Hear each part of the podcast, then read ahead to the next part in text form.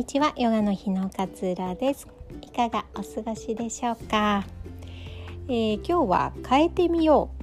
う。夫婦関係と乳がんの告知というテーマでねお話をしたいなというふうに思っております、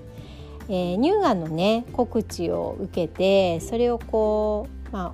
夫婦夫でもいいし、まあ、パートナーでもいいし彼氏とかでもいいと思うんですけれども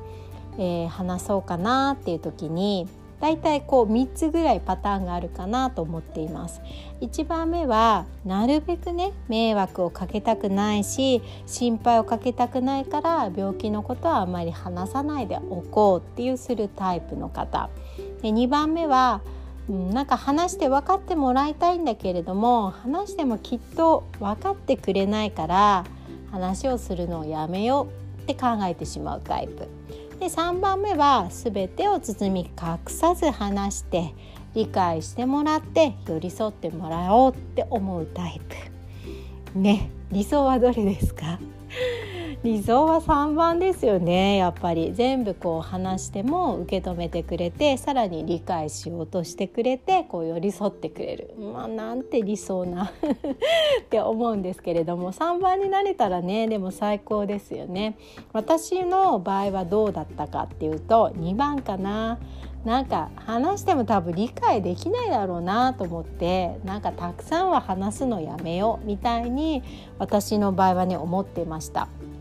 特にこう外来だとまあ大体ね平日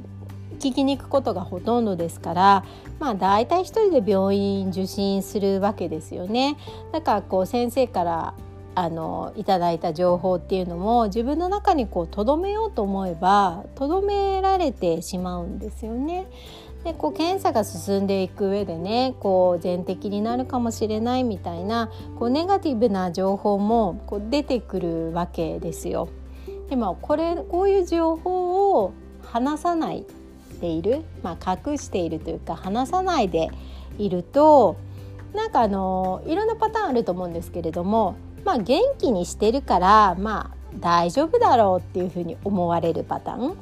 なんかまああんまり気にすぎしすぎちゃってもあれだからまあちょっとそっとしといておこうみたいな感じで、えー、思われるパターンと逆にあの状況がわからないから不安になりすぎちゃってあの風邪とかひいたらダメだからあんまり外出しちゃダメだよとか体に負担がかかるからあんまり動いちゃダメだよみたいな感じで過剰にこう交互に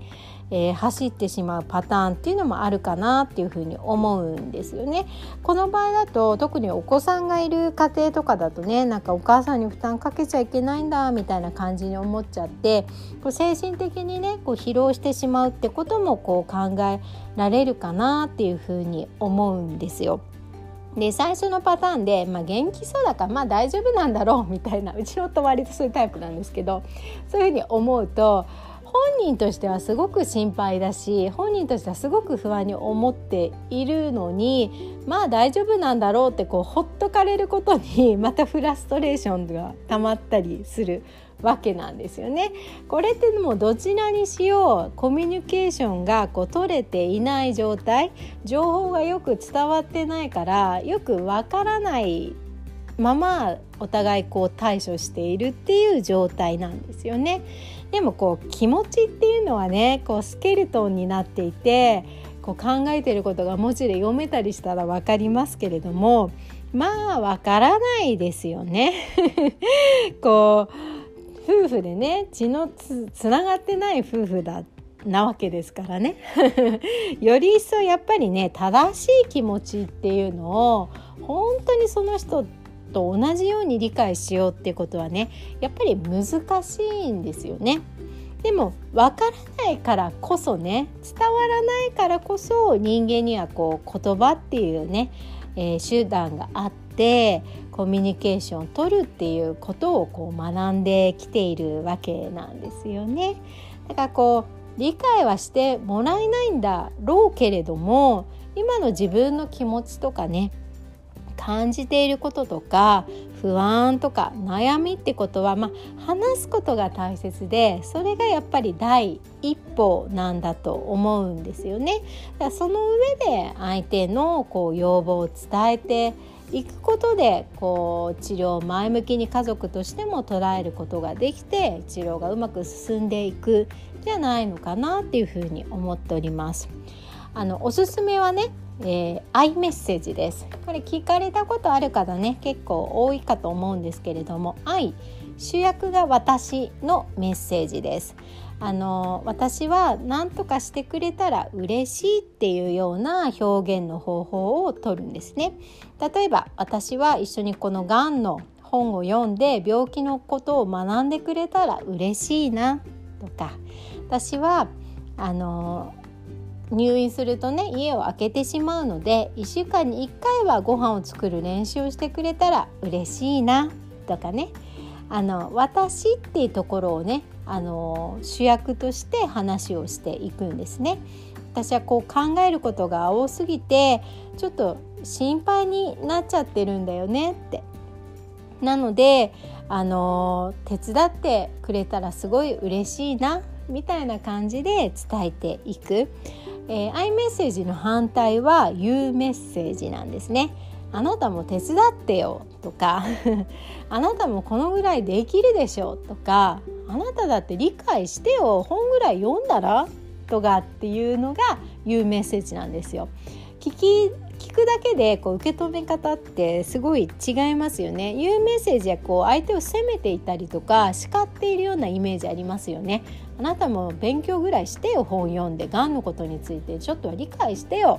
っていうのとこれすごい相手を責めている感じになりますよね。私は一緒にこの本を読んでがんについて勉強してくれたらすごく嬉しく感じるよっていう風に自分を主役にしてもらって感情をしっかりとこう説明してあげるっていうだけでこう伝わり方がすごく柔らかくねなるかなっていうふうに思うんです。なのでこのアイメッセージをねあの使ってもらえるといいかななんていうふうに思います。あの私ねがんの告知された時に結構誰にもこう自分のオープンな気持ちが話せなくてすごく溜め込んだ時期があったんですね。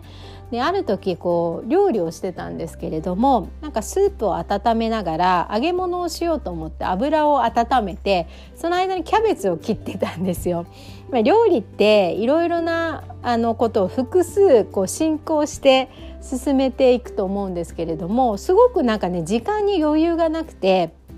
ちょっとイライラしながらね最初からやってたんですよ。さスープが吹きこぼれちゃってあのレンジのところがねガスレンジのところまでこう吹きこぼれちゃったんですよ。でも油も温度今熱してるしあもうどうしようどうしようみたいな感じになっちゃったら包丁で指をざっくり切っちゃったんですよね。であの結構血が止まらなくなっちゃってもうすごくびっくりしちゃって自分でもそんなに深く切ったことがなかったので。で夜だったんですけど夜間でも対応している病院に行って何針か縫ったっていう出来事があったんですね。でそれってもうまさに私はあの自分の中でこう溜め込んでねコミュニケーションも取らず自分のことも話をせずに話をしなかったのは自分なのになんであの人は理解してくれないんだろうなんでこう先を読んでくれないんだろうって勝手にこうイライラして勝手にエネルギーを消耗して指を切っちゃったっていう事件があったんですよね。その時にふとね私すごく今がんの告知を受けてねあの不安に思っているから家事を一つでも手伝ってほしいんだ。そうしてくれたらすごく嬉しいんだけどっていうふうに言えればよかったなとかね。そのスープがこう吹きこぼれちゃった時にね私は自分でそういうの片付けちゃうタイプなのであのスープが吹きこぼれちゃったから私他のことを今やってるから少しここだけ拭いてもらうのを手伝ってもらえると嬉しいなとかって一言でも言えていたらね多分指なんか切らなかったと思うんですよ。でもそれが言えないで言わないのは自分なのに分かってくれないってことにとにかくフラストレーションを溜めていたんですよね。でそこまでなっちゃうとそうやって怪我をしちゃったりとかなんかもう取り返しがつかないぐらいまでごたごたしてしまったりとかするのでもう小さい出来事も練習だと思ってアイメッセージで相手に伝えていくっていうことを、えー、やっていくことが大切かなというふうに思います。あのー、相手の方はね何がともあれ絶対に心配しているはずなんですよどこかで絶対にこう心の中で引っかかっていると思うしでもそれをざっくばらに話すことがいいのか見守っているのがいいのかっていうのはやっぱり判断がつきかねるんですよね。なのでそんな時に自分からこう歩み寄っていくと相手も必ずそれに気づいて歩み寄ってくれてくれると思うんですよね。なんでぜひねこのアイメッセージを使ってあげてこう乳がんの告知もね一つのこう夫婦関係を見直す大きなきっかけになるんじゃないのかなっていうふうに私は思っていたりします。なのでね是非こう上手に使っていくでアイメッセージで伝える練習をしていくとすごくコミュニケーションも円滑になるしね。子どもとのコミュニケーションにも使えたりしますので、えー、やってみていただけたらいいかなというふうに思います。で今日はねそんな、えー、今すぐ変えてみようっていう夫婦関係と乳がんの告知の関係についてお話しさせていただきました。今日も聞いてくださってありがとうございます。